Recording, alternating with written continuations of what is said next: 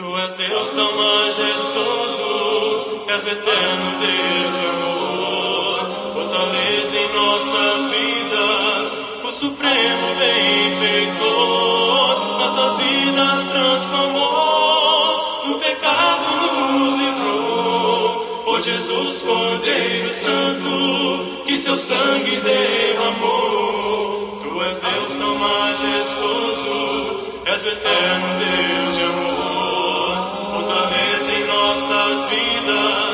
Supremo benfeitor, nossas vidas transformou, do pecado nos livrou. Por Jesus Cordeiro Santo, que seu sangue derramou em nossas vidas, Senhor, derrama da tua unção para que vivamos em amor, segundo seu coração. Olá, irmãos e amigos, estamos juntos mais uma vez para o nosso café com Deus.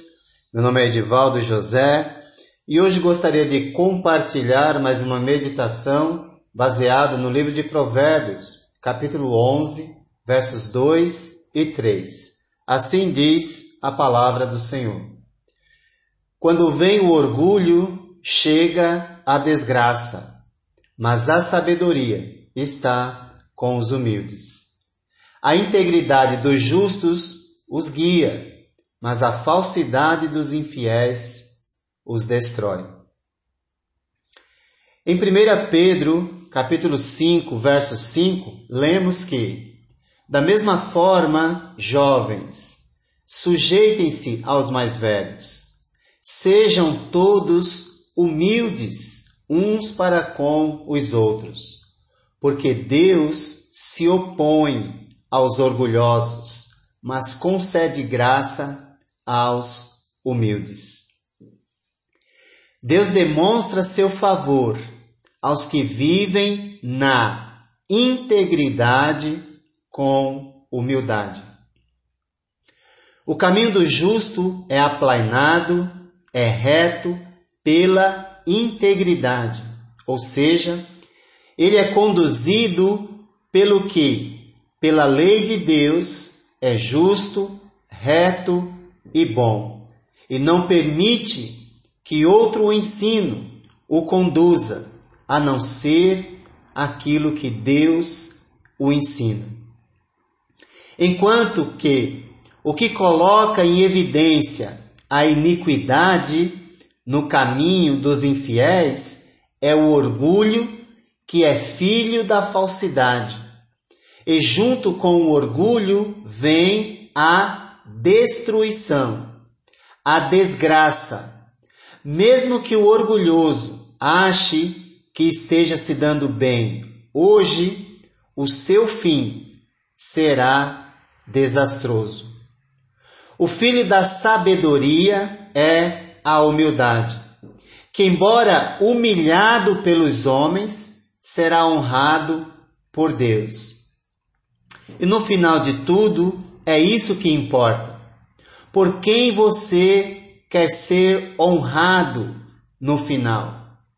É importante lembrar que o temor do Senhor ensina a sabedoria e a humildade antecede a honra. Provérbios 15, 33.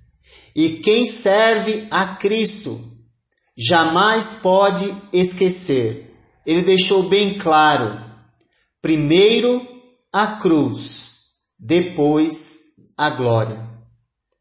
O verso 3, ele contrasta a integridade do justo com a falsidade e perversidade dos rebeldes, que são desleais essa palavra geralmente indica, no Antigo Testamento, aqueles que se revoltam ou quebram a aliança com Yahweh ou com o Senhor.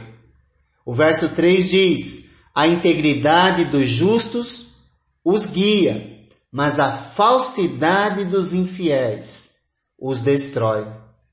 E por conta dessa falsidade, quebram a aliança com o Senhor. Não devemos esquecer que tanto na antiga como na nova aliança, Deus resiste aos soberbos, mas concede graça aos humildes. Uma vida íntegra é pautada na palavra de Deus e nas ações de Jesus, que viveu uma vida íntegra vista na sua humildade.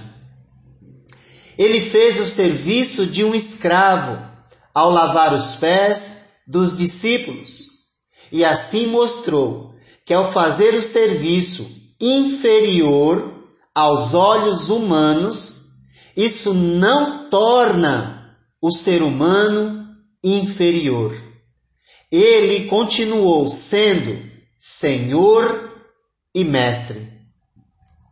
Quem tem ciência da sua origem, sabe de onde veio e para onde vai, sabe que seu valor não é medido pela posição que ocupa na sociedade, nem pela quantidade de bens que possui, mas sim pela maneira humilde de viver, dependente de Deus e respeitando o próximo.